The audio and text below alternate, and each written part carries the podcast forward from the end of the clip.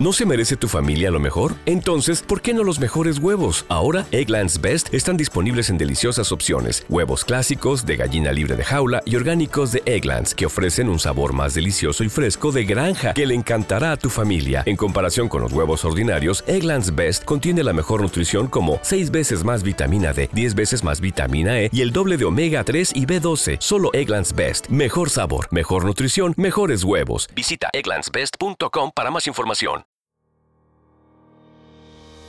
Hola, mi nombre es Hernán Navas y les doy la bienvenida a un nuevo capítulo de Informática Biomédica. En este podcast hablamos de tecnologías de la información y comunicación, comúnmente llamadas TICs, aplicadas específicamente al ámbito de la salud. No divagamos con conceptos complejos, hacemos fácil lo que suele ser difícil. En este podcast vamos a hablar de la gestión de proyectos.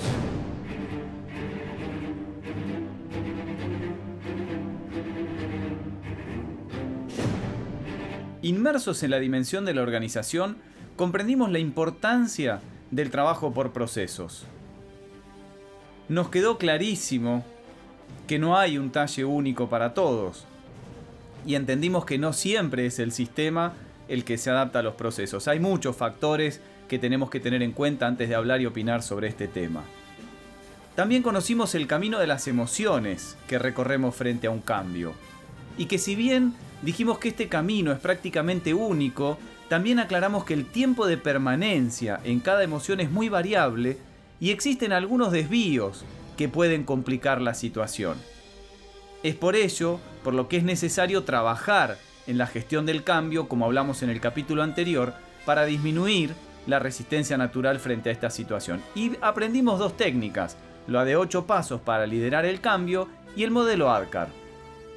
En este capítulo vamos a hablar de cómo se trabaja en un proyecto, quiénes son sus integrantes y cuáles son sus responsabilidades. Vamos a aprender a distinguir un proyecto de un proceso, porque no son lo mismo vamos a comprender la importancia que tiene la definición del objetivo y del alcance de un proyecto y cómo se hace para desarmar eso en tareas. Conoceremos el ciclo de vida que tienen los proyectos y vamos a aprender un concepto fundamental llamado triple limitación.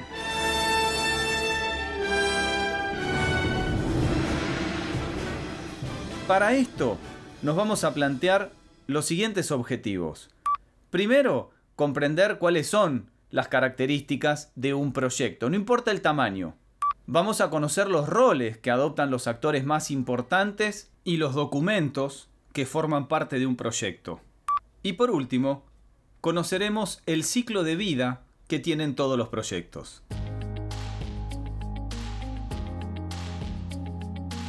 Empecemos por responder a la pregunta, ¿qué es un proyecto? Un proyecto es un esfuerzo temporal que se lleva a cabo por única vez para crear un producto, servicio o un resultado único. A ver, vayamos por partes. Por única vez significa que tiene un comienzo y un final bien definidos. Que tenga un resultado único significa que de una u otra manera siempre va a ser diferente. Y que sea temporal no quiere decir que sea de corta duración.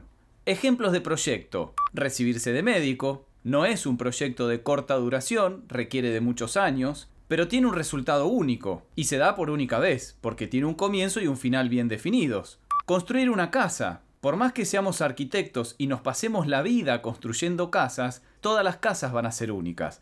Así estemos construyendo un barrio donde todas las casas sean exactamente iguales, ese sería un solo proyecto, ese barrio es un proyecto que implica construir varias casas iguales. Pero si vamos a construir otro barrio, en otro momento o en otro lugar, las circunstancias van a ser diferentes, con lo cual el resultado siempre va a ser único de una u otra manera. ¿Cuál es la diferencia de un proyecto con un proceso? Comparemos lo que acabamos de decir con lo que hablamos en el capítulo 25. En el capítulo 25 dijimos que el proceso es un trabajo operativo continuo y repetitivo de actividades que dan sustento a la organización. En cambio, el proyecto es un esfuerzo único, con un resultado único en un momento de tiempo bien acotado. Por otro lado, los resultados de un proceso son conocidos y están estipulados. En cambio, en los proyectos existe incertidumbre sobre los resultados, no hay certeza de los resultados. ¿Y cuándo termina un proyecto? Bueno, un proyecto termina cuando se cumple con el objetivo, definimos que nuestro objetivo era construir una casa, terminamos la construcción de la casa, nuestro objetivo era tener un nuevo servicio, ahora tenemos el servicio de pediatría en nuestra organización y el servicio de pediatría está habilitado y funcionando. Queríamos instalar un nuevo tomógrafo y el nuevo tomógrafo está instalado y está funcionando, es decir, cumplimos con el objetivo. Ahí finalizó el proyecto. Otra opción es cuando los objetivos no pueden ser cumplidos. Cuando llegamos a un determinado punto y entendemos que no hay manera de seguir adelante con ese proyecto. No hay forma que nosotros podamos cumplir con los objetivos. Ese proyecto se tiene que dar por terminado. Y por último, cuando ya no existe la necesidad que dio origen al proyecto. Supongamos que el hospital o nuestra organización de salud fue designada para recibir al presidente de la nación en caso de que haya alguna circunstancia fortuita sobre su salud, porque va a participar de un acto político. Y resulta que planificamos, empezamos a armar nuestro proyecto de cómo recibirlo, de cómo preparar a la organización para recibir al presidente de la nación, y el evento político se cancela. Al cancelarse el evento político, nuestro proyecto ya no tiene sentido, con lo cual, en ese momento, finaliza nuestro proyecto. ¿Y cuál es el resultado de un proyecto? Bueno, ya lo habíamos hablado. El resultado puede ser un producto, puede ser la casa que decíamos que construíamos, puede ser la capacidad de realizar un servicio. Ahora tenemos pediatría funcionando en nuestra organización, dermatología, odontología, o estamos brindando ahora, por ejemplo, en este contexto, un servicio de telemedicina o de teleconsulta o un resultado único. Nos recibimos de médicos, nos recibimos de arquitectos. Entendimos que es un proyecto y ahora veamos qué significa gestionar un proyecto. Gestionar un proyecto significa varias cosas.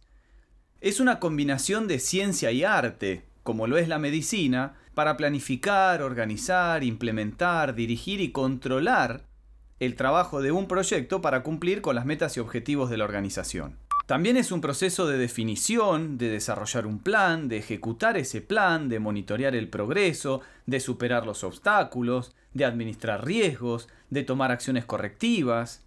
También hay un proceso de gestión de demandas y compensaciones entre los resultados deseados del proyecto en cuanto al alcance, a la calidad y a las limitaciones naturales del proyecto en cuanto a lo que es tiempo y costo. Y gestionar también es un proceso de liderar un equipo que nunca trabajó en conjunto para lograr algo que nunca se hizo en un tiempo determinado y con una cantidad limitada de dinero. Una definición más formal de qué implica gestionar un proyecto está dada por el Project Management Institute, que es una organización mundialmente reconocida de estándares para la gestión de proyectos que define a la gestión de proyectos como un conjunto de cinco grupos de procesos y nueve áreas de conocimiento. ¿Cuáles son los procesos? Inicio, donde está la parte de la autorización del proyecto, la planificación, donde se definen y perfeccionan los objetivos del proyecto y se selecciona el mejor curso de acción para alcanzar los objetivos, la ejecución, que es la parte de coordinación de las personas y de los recursos para implementar eso que planificamos, el control, asegurarnos de que se cumplan los objetivos del proyecto mediante el seguimiento y la medición del progreso con bastante regularidad para identificar cualquier variación en el plan y poder tomar acciones correctivas. Y por último, el cierre, que es la formalización de la aceptación del proyecto. ¿Y cuáles son las nueve áreas de conocimiento? Para integrar el proyecto, se van a requerir procesos que garanticen que los elementos del proyecto estén debidamente coordinados. Para el alcance del proyecto, necesitamos garantizar que el proyecto incluya todo el trabajo que se requiere y solo el que se requiere para completar el proyecto con éxito. el tiempo, que tiene que ver con garantizar la finalización oportuna del proyecto, los costos, garantizar que el proyecto se complete dentro del presupuesto que está aprobado, la calidad, garantizar que el proyecto satisfaga las necesidades para las que se llevó a cabo, los recursos humanos, para hacer un uso más eficaz de las personas involucradas en el proyecto. La comunicación, garantizar la generación, recopilación, difusión, almacenamiento y disposición final de toda la información del proyecto. Los riesgos, poder identificar, analizar y dar respuesta a los riesgos del proyecto. Y por último, la parte de las adquisiciones, todo lo que tenga que ver con adquirir bienes o servicios fuera de nuestra organización para poder cumplir con este proyecto.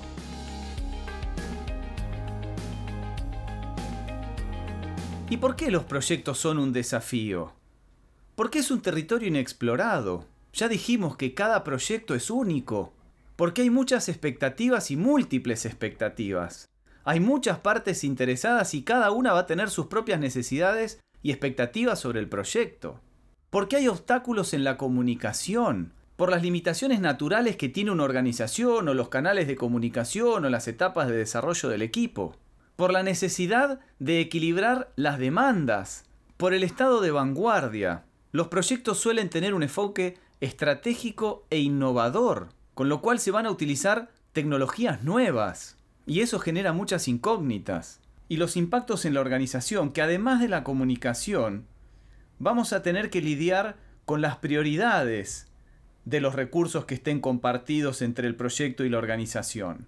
Vamos a tener que lidiar también con los ciclos presupuestarios anuales, que pueden no estar alineados con las necesidades de financiación del proyecto y tenemos que de alguna manera alinearlos. Por la colaboración, porque vamos a tener que armar un equipo de proyecto que va a tener que estar formado por las partes interesadas de toda la organización, que probablemente no estén acostumbrados a trabajar juntos. Y para el éxito del proyecto, es imprescindible que aprendan a trabajar juntos.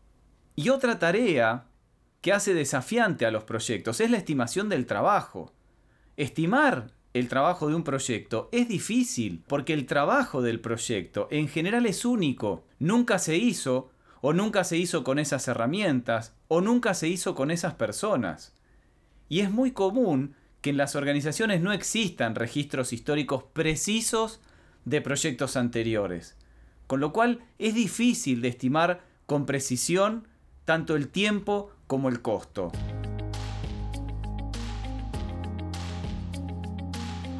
¿Cómo están compuestos los proyectos? Para simplificar, en nuestra intención siempre de simplificar y que y quizás de, pecar en lo simple que queremos hacer las cosas, les vamos a contar que los proyectos tienen básicamente dos conjuntos. Tienen personas y tienen documentos. Las personas que participan en un proyecto se llaman interesados. El término en inglés es stakeholders. La definición formal dice que los interesados son individuos u organizaciones que están activamente involucrados en el proyecto o cuyos intereses pueden estar afectados positivo o negativamente como resultado de la ejecución o de la conclusión del proyecto. Tengan en cuenta que algo nombramos anteriormente, que es muy común que estos interesados tengan un doble rol en la organización. ¿Por qué? Porque van a tener que seguir haciendo sus tareas habituales, por ejemplo, atender pacientes, sean médicos, enfermeros, kinesiólogos, nutricionistas. Van a tener que atender a los pacientes, pero además van a tener que participar en el proyecto. Entonces van a tener doble tarea y un doble rol. Y por eso es imprescindible asegurar las autoridades adecuadas para el proyecto, lo que se llama gobernancia, para evitar conflictos de intereses, porque puede haber diferentes prioridades en los diferentes sectores con respecto al proyecto, que tengan que ver con estas mismas personas. Es imprescindible que cada uno de estos participantes, que cada uno de estos interesados, conozca muy bien cuál es su rol y el del resto de los participantes. Antes de continuar hablando de los diferentes roles que tienen las personas los involucrados de un proyecto, me gustaría hacerles un comentario para que puedan entender fácilmente la diferencia entre estar involucrado y estar comprometido. Hay una fábula de la gallina y el cerdito que es la manera más simple de entender qué significa estar involucrado y qué significa estar comprometido. Y la fábula dice así. Una gallina y un cerdito paseaban por la carretera cuando un día la gallina le dice al cerdito, Oye cerdito, ¿qué te parece si nos asociamos y abrimos un restaurante? El cerdo consideró la propuesta y respondió, Me parece una buena idea. ¿Cómo lo llamaríamos? Entonces la gallina empezó a pensar, pensar, pensar y contestó, ya sé, ¿por qué no lo llamamos huevos con jamón? Y el cerdo se paró enseguida. Hizo una pausa y le contestó, pensándolo mejor, creo que no voy a abrir un restaurante contigo. De ser así, yo estaría comprometido, pero tú solamente estarías involucrada. Volviendo a los roles mínimos que va a tener un proyecto, vamos a decir que son el jefe del proyecto o el que esté a cargo del proyecto, ahora vamos a ver cuál es el nombre, el solicitante, el cliente, que puede coincidir con el solicitante, y el equipo de proyecto. Cada participante del proyecto tiene que tener claramente definidas sus responsabilidades, sus tareas, sus competencias y autoridad. Hablemos entonces del personaje más importante del proyecto. Hablemos del que está al mando. Podemos decirle de muchas maneras. Podemos decirle administrador, jefe, gerente, director o líder. Pero es verdaderamente el que está al mando del proyecto. Es un único título que va a implicar muchísimos roles. Y si quieren también, muchísima autoridad. ¿Y eso qué significa? Escuchemos lo que le dice el tío Ben a Peter Parker.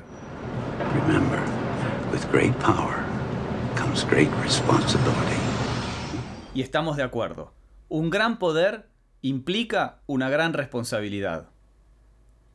Y este rol es un factor determinante para el éxito del proyecto. ¿Y cuáles son las funciones del que está al mando? Va a tener que planificar, toda la planificación del proyecto pasa por él. Va a tener que organizar el trabajo utilizando técnicas especiales. Va a tener que actuar como intendente, garantizando que el proyecto tenga los recursos, los materiales y las instalaciones que necesita cuando los necesita.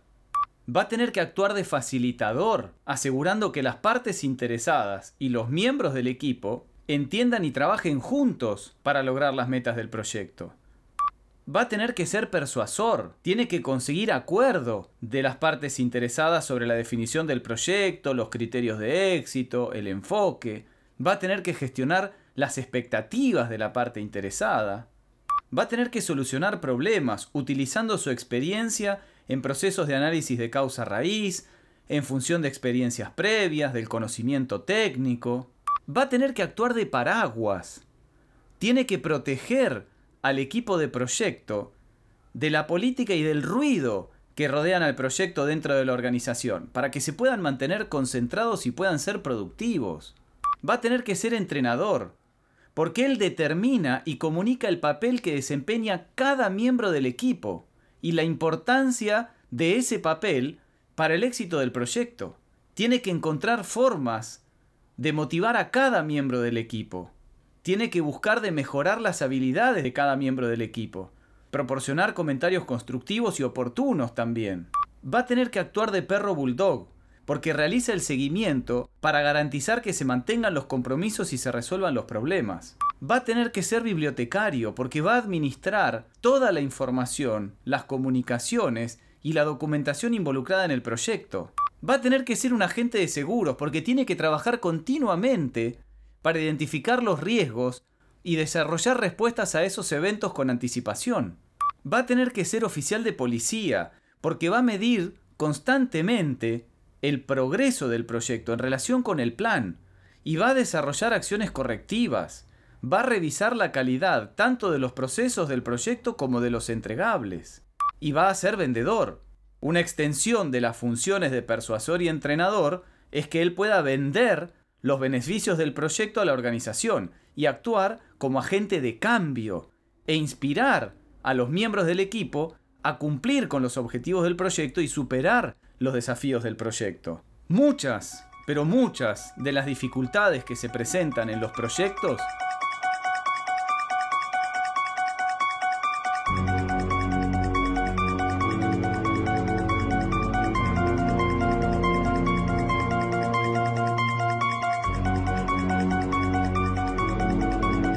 se deben principalmente a competencias insuficientes del que está al mando del proyecto. Es imprescindible que aquel que está al mando del proyecto sea un excelente líder. ¿Qué otros roles vemos dentro de un proyecto? Está el solicitante, que por supuesto que su responsabilidad también va a ser el éxito del proyecto, aunque no la única. Va a tener que apoyar al jefe de proyecto, va a tener que acordar los objetivos y el contenido del proyecto, asegurar los recursos y la disponibilidad del presupuesto, y por supuesto, como él es el que solicitó, va a tener que implementar los resultados del proyecto. Otro rol es el del equipo de proyecto, que van a ser responsables de realizar todas las tareas operativas, apoyar al jefe del equipo, brindar la competencia técnica, trabajar constructivamente en equipo, cumplir con las tareas, respetar los gastos y participar, por supuesto, de las reuniones de proyecto. La selección de los miembros del equipo se realiza en base a la experiencia y a las aptitudes especiales en relación con las tareas que se van a tener que ejecutar. Aparte de los aspectos técnicos, es muy importante considerar la competencia social y el compromiso de cada individuo. Y en lo posible, hay que evitar incorporar personas que previamente hayan tenido conflictos personales entre ellas.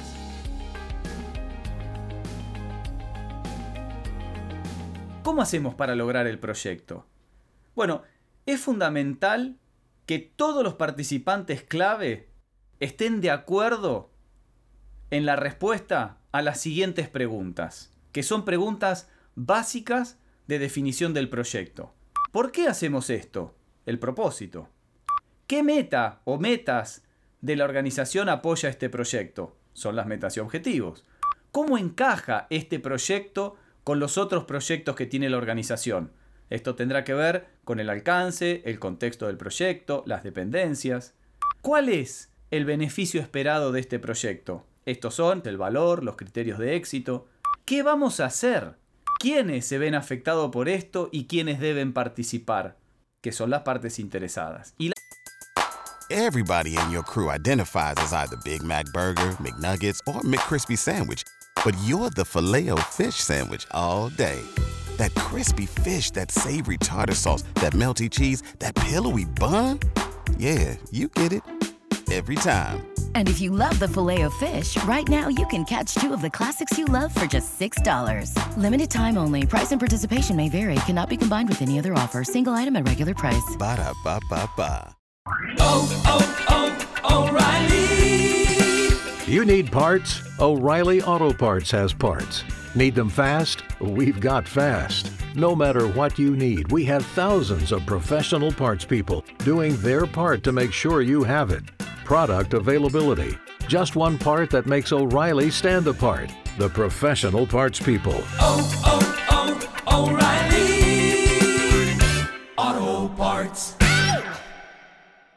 La última pregunta es, ¿cómo sabemos cuándo terminamos o si el proyecto fue exitoso? Conseguir consenso en las respuestas a estas preguntas es fundamental para gestionar los factores a nivel organizativo que provocan problemas en los proyectos, como por ejemplo la alineación con la organización y el apoyo a la gestión. Y para controlar los factores clave a nivel del proyecto que impactan directamente en el éxito, que son las expectativas de las partes interesadas y la gestión del alcance.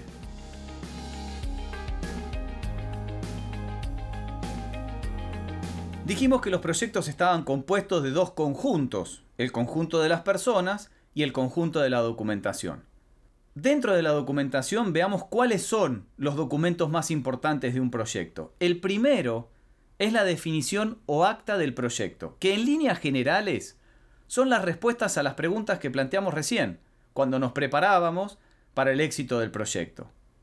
Esto quiere decir que las tenemos que anotar y que todos los involucrados van a tener que firmar este documento. Entonces vamos a repetir qué elementos informativos tiene que incluir este documento. Primero, propósito. Esta sección tiene que responder al por qué. Tiene que hacer referencia al objetivo organizacional que se respalda, al problema comercial que se resuelve y a su nivel de prioridad relativo. Segundo, metas y objetivos. Esta sección se deriva de la anterior y comunica los resultados previstos para el proyecto. Tiene que responder a la pregunta ¿qué vas a lograr? Tercero, criterios de éxito. Tiene que enumerar los resultados medibles y verificables que determinarán el nivel de éxito del proyecto. Cuarto, contexto del proyecto. Documenta cómo se relaciona este proyecto con otros proyectos de la organización. Quinto, las dependencias. Documenta claramente cualquier dependencia que pueda afectar los resultados o factores de éxito de este proyecto. Sexto, especificaciones del alcance. Designa claramente los límites organizativos, de proceso, de sistemas y de especificación funcional del proyecto tiene que ser un desglose a alto nivel, es decir, conceptual, de lo que son las metas y objetivos. Luego siguen los supuestos. Comunica claramente la base subyacente o las cosas que se deben considerar verdaderas con respecto a cualquier otro aspecto del documento. Las restricciones, que enumera cualquier evento comercial, programa, presupuesto, recurso o factor técnico que va a limitar las opciones disponibles para el proyecto. Luego los riesgos. Enumera cualquier evento o condición incierta que si ocurre podría tener un impacto negativo en uno o más criterios de éxito del proyecto, en el cronograma, en el presupuesto, en la calidad, en los recursos, etc. Para cada riesgo es ideal enumerar las causas relacionadas, los impactos negativos percibidos, la probabilidad de que ocurra y la estrategia de respuesta planificada y los elementos de acción. Y por último, las partes interesadas. Esta sección tiene que enumerar a todas las personas, unidades de negocio y si existieran otras organizaciones involucradas en este proyecto y el rol o los roles que se espera que desempeñe cada uno y más o menos una indicación de cómo se van a relacionar entre sí. Este documento es fundamental para el proyecto.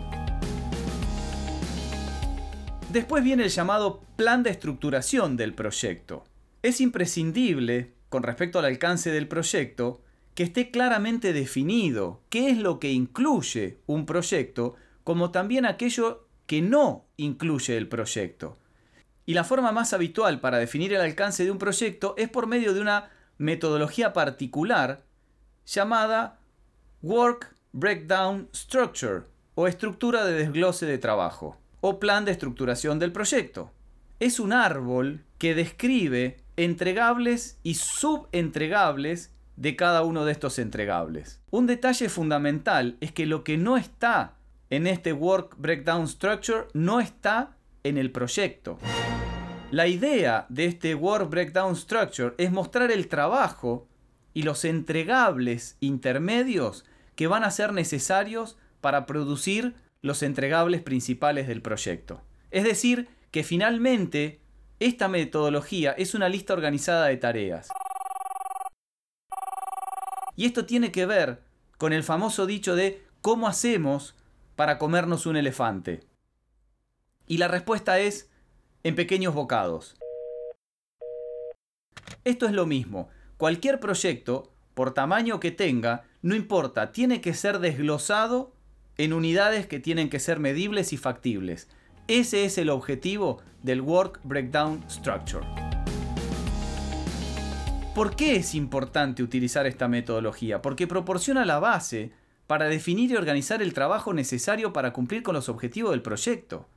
porque el trabajo para producir los entregables específicos se estructura, se asigna, se programa, se rastrea y se reporta. Y porque el trabajo del proyecto se puede representar y comunicar de manera efectiva a todas las partes interesadas.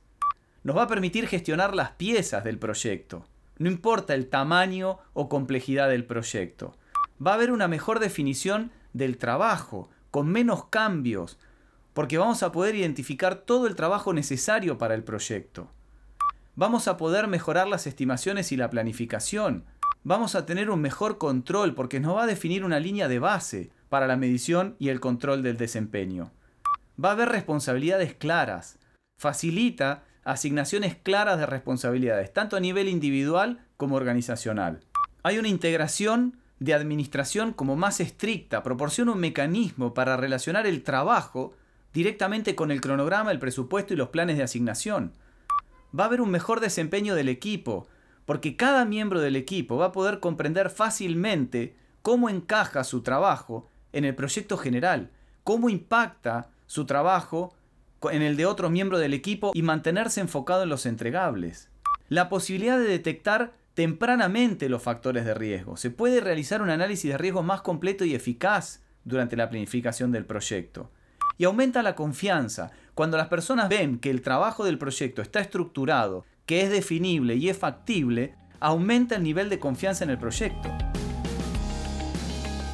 Ahora, un aspecto a tener en cuenta en el desarrollo de esta estructura es la incertidumbre que genera no saber cuándo tenemos que parar en este desglose de tareas. O sea, hasta dónde tenemos que achicar los bocados de nuestro elefante tengan en cuenta que van a tener que desglosar un poco más la estructura si se cumple alguna de estas condiciones. Si el trabajo no se puede completar dentro del periodo del proyecto, si más de un individuo o un grupo es responsable, si se incluye más de un entregable, si se incluye más de un proceso de trabajo, o si los requisitos de recursos para el elemento de trabajo no son consistentes.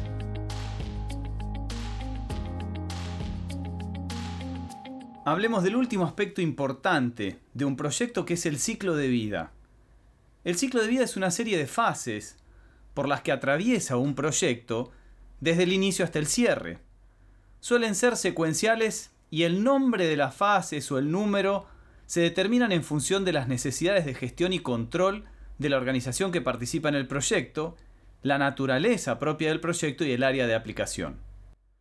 Las fases se pueden dividir por objetivos funcionales o parciales, resultados o entregables intermedios, hitos específicos dentro del alcance global del trabajo o la disponibilidad financiera. Todas las fases van a tener como característica en común que van a ser acotadas en el tiempo, van a tener un inicio, un final y algún punto de control. Mientras que cada proyecto tiene un inicio y un final bien definidos, los entregables específicos y las actividades que se van a llevar a cabo para ese entregable van a variar ampliamente dependiendo del proyecto. Entonces, el ciclo de vida proporciona el marco de referencia básico para dirigir un proyecto, independientemente del trabajo específico involucrado.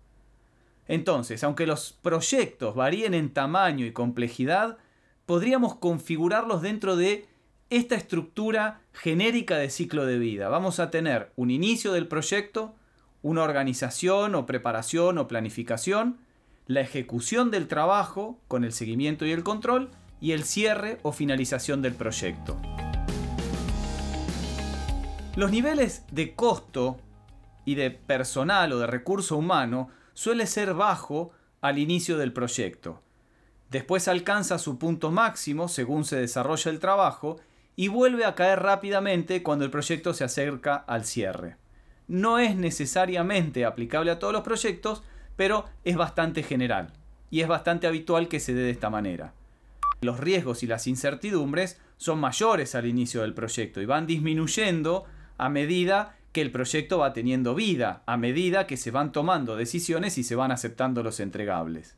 Y por último, como detalle general de los proyectos, la capacidad de influir en las características finales del producto del proyecto sin afectar significativamente el costo es más alta al inicio del proyecto y va a ir disminuyendo a medida que el proyecto avanza hacia su conclusión o cierre.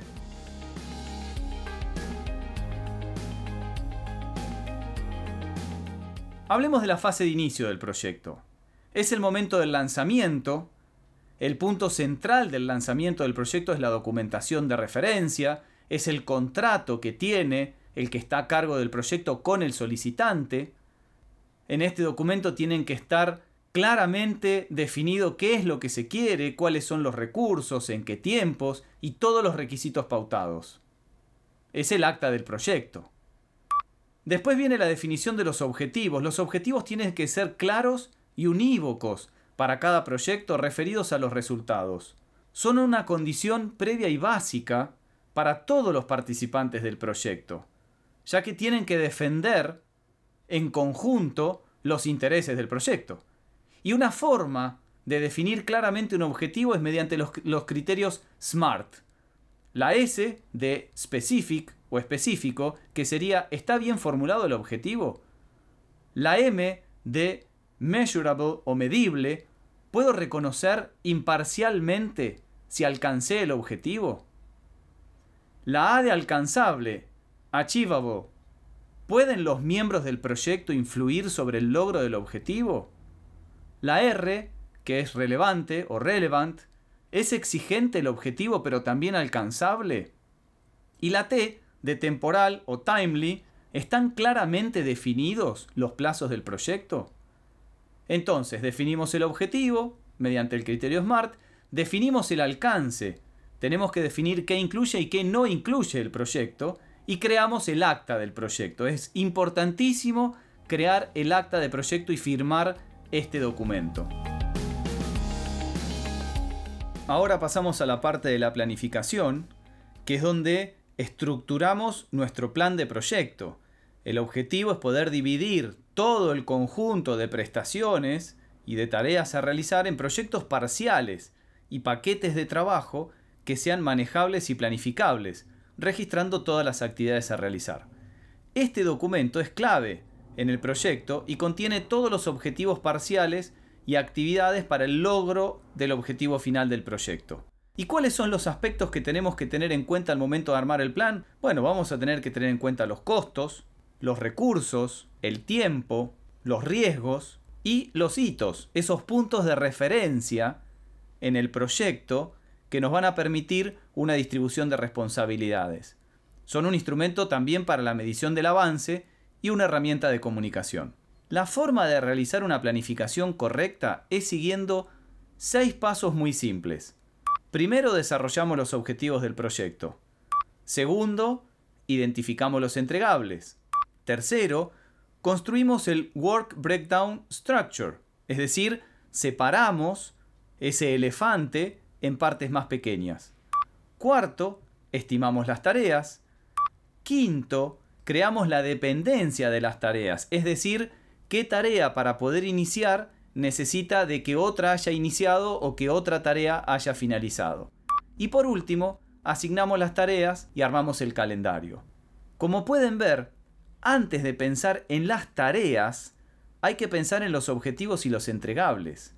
Es decir, primero tenemos que pensar qué debemos construir para luego pensar cómo lo vamos a construir. Esta secuencia se llama enfoque OEP, porque primero se definen los objetivos, después los entregables que debemos construir para cumplir con esos objetivos y por último las tareas que realizaremos para construir cada uno de los entregables. Eso sí, al momento de armar el plan, existe algo que se llama la triple limitación que tenemos que tener en cuenta. La triple limitación dice que existen tres variables que van a tensionar entre sí y que cuando surge un problema en cualquiera de ellas, las otras se van a ver afectadas. ¿Y cuáles son estas tres variables? El costo, el tiempo y el alcance, o la calidad. También podemos pensarlo como la calidad. Es importante que tengamos en cuenta que solamente podemos controlar dos de las tres variables. No importa el proyecto que se trate, no importa, porque se aplica a cualquier proyecto, desde implementar un sistema de información en salud a organizar una fiesta de 15. Si queremos controlar la variable tiempo y calidad, haciendo que algo sea bueno y rápido, el costo se va a disparar. sin posibilidad de que lo podamos controlar. Si queremos hacer algo bueno y barato, definitivamente vamos a demorar muchísimo más tiempo que el definido originalmente. Es imposible controlar estas tres variables juntas. Y si alguna se mueve, las otras dos también se van a sentir influidas, también van a tensionar, también se van a mover. La siguiente etapa es la ejecución, es donde todo comienza a funcionar y ponemos en marcha nuestro plan de seguimiento y control. Aunque planifiquemos con todos los detalles, es típico que un proyecto nunca, nunca se realice totalmente como estaba planificado. Durante la ejecución de las actividades y los distintos paquetes de trabajo, el control del proyecto es una herramienta fundamental para que las tareas se ejecuten en los tiempos definidos. Y lo que vamos a hacer es comparar siempre la realidad con la referencia de los paquetes de trabajo, de los costos, de la asignación de recursos, los plazos, los riesgos. Parte del seguimiento va a estar relacionado con la comunicación de los avances. Son reuniones de proyecto, periódicas y planificadas. Suelen llamarse reuniones también de resultados o de hitos alcanzados. Y para el armado de estas reuniones tenemos que tener en cuenta que debemos limitar la cantidad de participantes al mínimo indispensable, confeccionar actas y listas de acciones en forma breve y clara, y evitar reuniones innecesarias. No sé si llegaron a ver alguna vez esa remera de esta reunión bien pudo haber sido un email. Y la última parte del proyecto es la finalización. Ya dijimos al principio del podcast cómo puede finalizar o cuáles son las condiciones para finalizar un proyecto, que en el buen sentido, si realizamos nuestra planificación y la ejecución y todo salió como esperábamos, el solicitante va a recibir los resultados del proyecto. Y el proyecto tiene que ser finalizado en conjunto por todos los participantes del proyecto. Y es importante generar un último documento de finalización del proyecto donde se compare la realidad contra la referencia en los objetivos planificados y alcanzados, como también así una retrospectiva sobre todo el trabajo realizado en conjunto. Piensen ustedes que para proyectos futuros nos van a servir las respuestas a las siguientes preguntas. ¿Cuáles son los aportes positivos y quién los brindó? ¿Cómo fue el trabajo conjunto en el proyecto? ¿Hubo perturbaciones en el trabajo conjunto? ¿Cuáles fueron nuestras fortalezas y debilidades? ¿Dónde hay potenciales de mejora? ¿Cuán satisfechos están los empleados en el curso del proyecto? ¿Volvería usted a participar?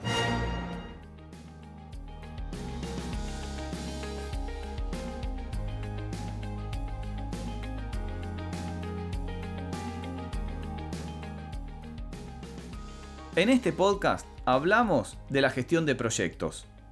Definimos al proyecto como un esfuerzo temporal que se llevaba a cabo por única vez para crear un producto, servicio o un resultado único. El proyecto se termina cuando se cumple con el objetivo, cuando los objetivos no se pueden cumplir o cuando no existe la necesidad que dio origen a un proyecto. ¿Y cuál es el resultado del proyecto? Un producto, un servicio o la capacidad de realizar un servicio o un resultado único. Gestionar un proyecto implica una combinación de ciencia y arte, de liderazgo, de gestión de demandas y compensaciones, de definiciones de proyecto, de desarrollo de un plan. Dijimos que los proyectos son un desafío, porque son un territorio inexplorado, porque existen múltiples expectativas, porque hay obstáculos en la comunicación, porque hay que equilibrar las demandas, porque suelen ser proyectos de vanguardia, que tienen altos impactos organizativos, es difícil estimar el trabajo. Un dato, Busquen en internet la imagen de la fábula del columpio o la fábula de la hamaca y se van a dar una idea de lo que es un proyecto y gestionar un proyecto. Dijimos que los proyectos estaban compuestos por personas y documentos en una forma muy básica, donde las personas teníamos al, líder de proyecto o al que estaba al mando, que era el que tenía la mayor responsabilidad y el que tiene la capacidad realmente para inclinar la balanza a su favor y lograr la ejecución y la conclusión del proyecto. Todo, todas las energías, toda la expectativa y toda la responsabilidad están depositadas en esa persona.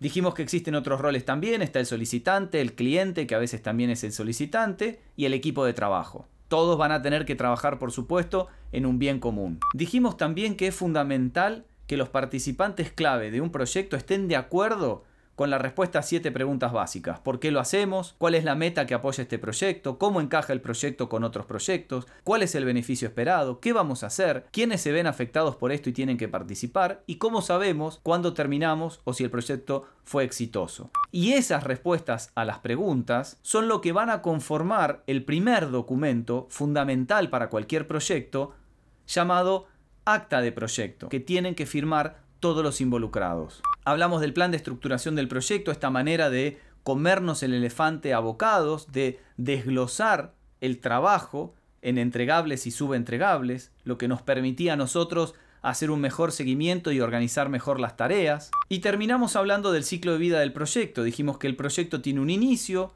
una organización, preparación o planificación, una ejecución con el seguimiento y control y el cierre o finalización del proyecto. Como detalle comentamos el concepto de la triple limitación de estas tres variables que tensionan entre sí, entre el costo, el tiempo y el alcance o la calidad, que si modificamos una, el resto se van a ver afectadas y que en cualquier proyecto solamente vamos a poder controlar dos de las tres. En el próximo podcast vamos a hablar del futuro de la medicina. ¿Qué es la medicina personalizada o medicina de precisión? ¿Cómo puede cambiar la medicina de cara al secuenciamiento completo de genoma humano? ¿Qué son las computadoras vestibles? ¿Es ropa hecha de silicio? ¿Para qué sirve el Big Data y el Small Data en salud? ¿Tiene algo que ver el Big Data con el Big Mac? ¿Cómo será la inteligencia artificial aplicada a la medicina? ¿Seremos atendidos por robots en lugar de seres humanos? Todos estos interrogantes y muchos más los vamos a resolver en el próximo podcast. No nos dejes solos. Escuchanos.